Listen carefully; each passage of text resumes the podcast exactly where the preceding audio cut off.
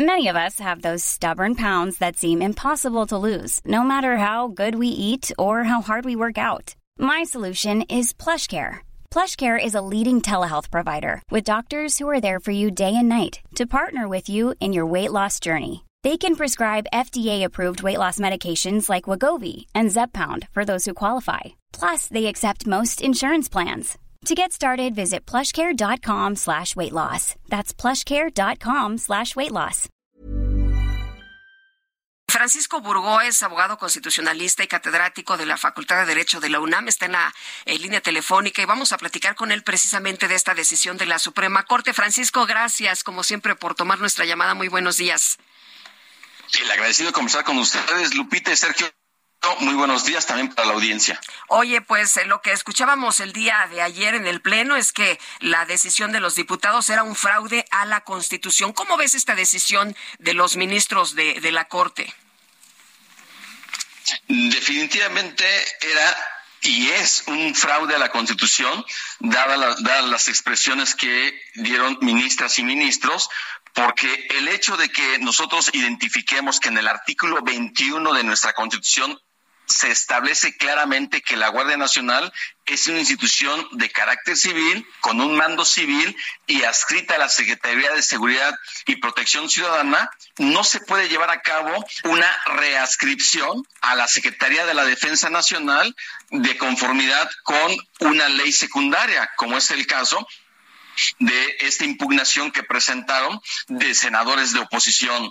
De ahí que, por más eufemismos que se quisieran eh, haber utilizado, era un fraude a la Constitución, es un fraude a la Constitución y que afortunadamente se consiguió tener el número necesario de ocho votos, cuando menos, de los once ministros para declarar la inconstitucionalidad de esta transferencia de la Guardia Nacional a la Secretaría de la Defensa Nacional.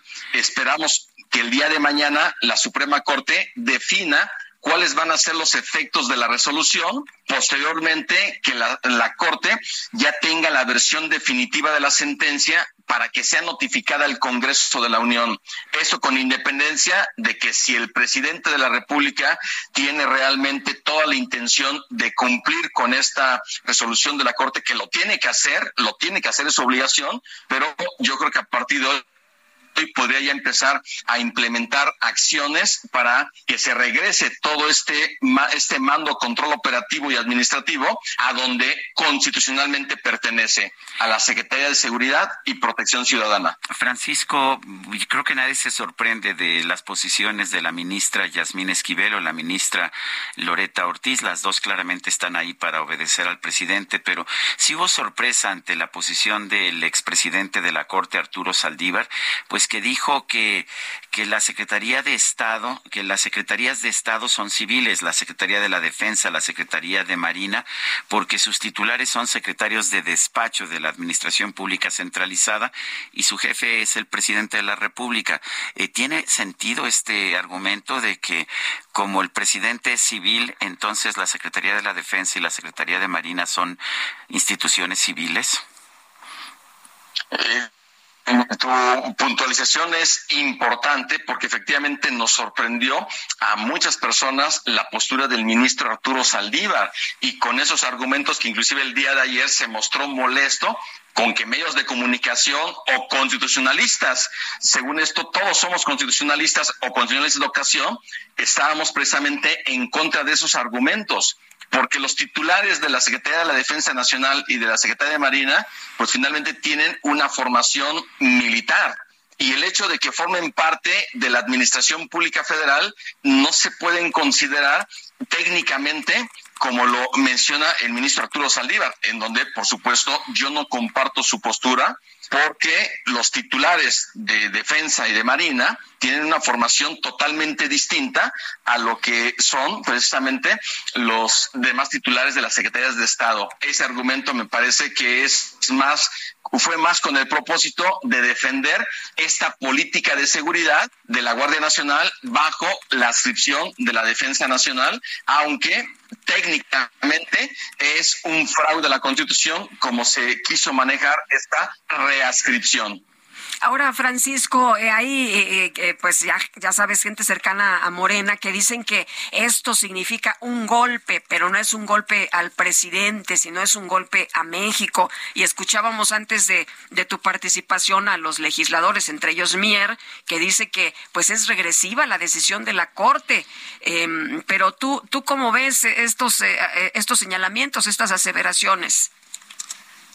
Número uno, quiero destacar el, que los ministros, los ocho ministros que votaron a favor de la inconstitucionalidad, no se dejaron presionar por el presidente de la República y con base en su autonomía e independencia emitieron este fallo de declarar la inconstitucionalidad pese precisamente a comentarios como los de Ignacio Mier y otros diputados y senadores que lejos de que asuman su responsabilidad y sean conscientes de que no tienen que legislar solamente porque eh, quieren estar avalando las políticas gubernamentales del presidente López Obrador, lo pueden hacer como quieran. No, cualquier legislación tiene que ser de conformidad con la Constitución, tienen que respetarla y eso no lo quieren ver el hecho de que la Suprema Corte defienda la Constitución no es estar en contra del gobierno federal, ni de la 4T, ni de Morena. Ellos, los ministros, están para defender nuestra ley fundamental, no están para avalar las políticas de la 4T y esto es lo que lamentablemente nos deja mucho que desear estos diputados senadores de Morena y sus aliados y también del presidente de la República que pues yo creo que ya podemos imaginar cuál va a ser sus señalamientos para descalificar nuevamente la Suprema Corte. Viene ahora, sabemos que el presidente va a dar una, pues va a leer un comunicado en el que va a expresar su punto de vista, suponemos que está muy molesto, pero ¿qué viene ahora? Eh, en varias ocasiones lo que ha hecho el gobierno es, pues simple y sencillamente desobedecer eh, los fallos de la Suprema Corte. ¿Lo podrá hacer en este caso? De que lo pueda hacer, lo puede hacer en los hechos pero de que, pero de hacerlo sería una situación verdaderamente delicada que un fallo viniendo de la Suprema Corte, de nuestra cabeza del Poder Judicial de la Federación, simplemente el presidente de la República quiera estar omitiendo o ignorando, porque se pueden empezar a ejercer acciones penales en contra de el presidente de la República o de los legisladores o de los secretarios de Estado que no quieran acatar el fallo de la Suprema Corte, pero sería un escenario verdaderamente delicado y grave que realmente no se quiera cumplir con esta resolución en el momento que ya entre en vigor o que ya tenga sus efectos, que eso será cuando sea notificada al Congreso de la Unión.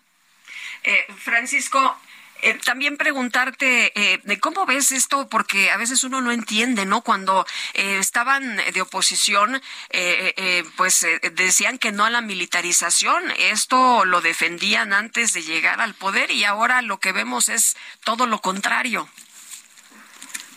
Pues lamentablemente no nos sorprende ya cómo antes que estuvieran en el poder emitían posturas en tal sentido y ahora que están en el poder efectivamente tienen posturas distintas. Tan, tan sencillo es en el tema de seguridad pública. Nos dijeron que en un año iba a disminuir la crisis de inseguridad en el país y lejos de que se disminuya, se agrava. De ahí que me parecía totalmente irresponsable culpar a la Suprema Corte de la inseguridad del país, que con, estos, con este fallo se pretenda afectar la atención de la seguridad pública en beneficio de los ciudadanos.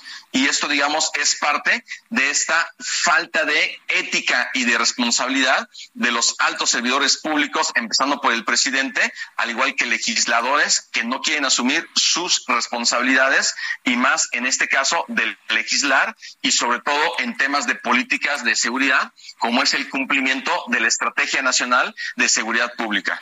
Ah, ahora, Francisco, mucha de la discusión parece girar en torno a si es conveniente o no es conveniente eh, que haya el apoyo de la Secretaría de la Defensa, pero pues a mí me llamó la atención el argumento del ministro Jorge Pardo, que dijo, a ver, independientemente de cualquier consideración, lo que dice la Constitución en el artículo 21 está muy claro. ¿Qué opinas de eso?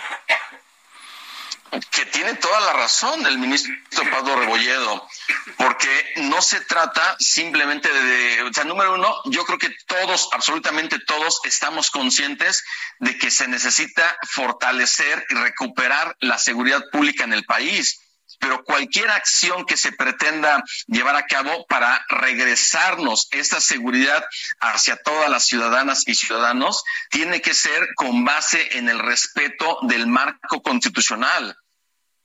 Porque no por el solo hecho de que se pueda cumplir con una exigencia, simplemente se puede ignorar la Constitución. Esto de ninguna manera. Pues Francisco, apreciamos mucho que puedas platicar con nosotros. Muy buenos días. Al contrario, Lupita, Sergio, muy buenos días también para la audiencia.